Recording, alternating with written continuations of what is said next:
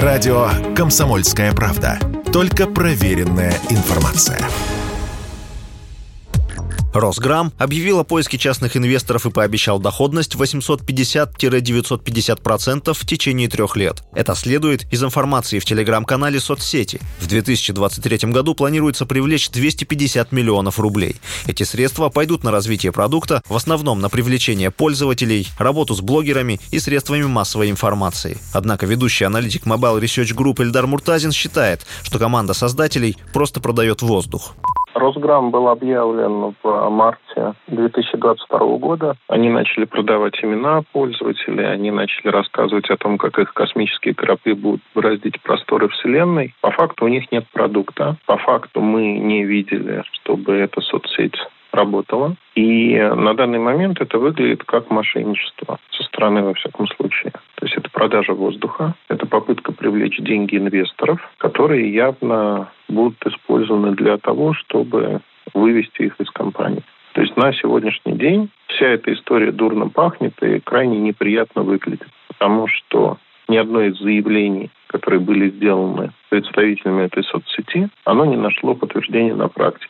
Напомню, что в марте прошлого года Росграм был анонсирован как альтернатива всем известной, но запрещенной и заблокированной в России социальной сети с фотографиями. Пользователям обещали похожий функционал, а также мобильные приложения на iOS и Android.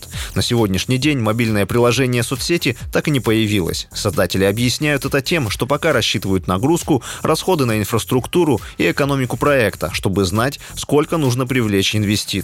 Ну а пока место запрещенной соцсети в России остается вакантным, рассказывает Эльдар Муртазин.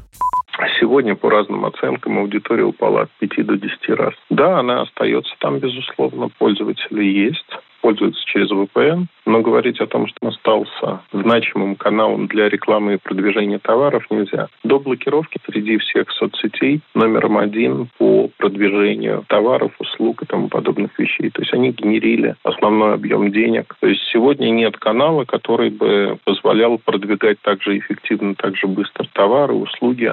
По словам создателей, выручка Росграмма в 2022 году составила 20 миллионов рублей. Еще до запуска бета-версии приложения компания зарабатывала на продаже аккаунтов для бизнеса. В этом году компания ориентируется на выручку 120-150 миллионов рублей, а в течение пяти лет 2,5 миллиарда рублей. Василий Воронин, Радио «Комсомольская правда».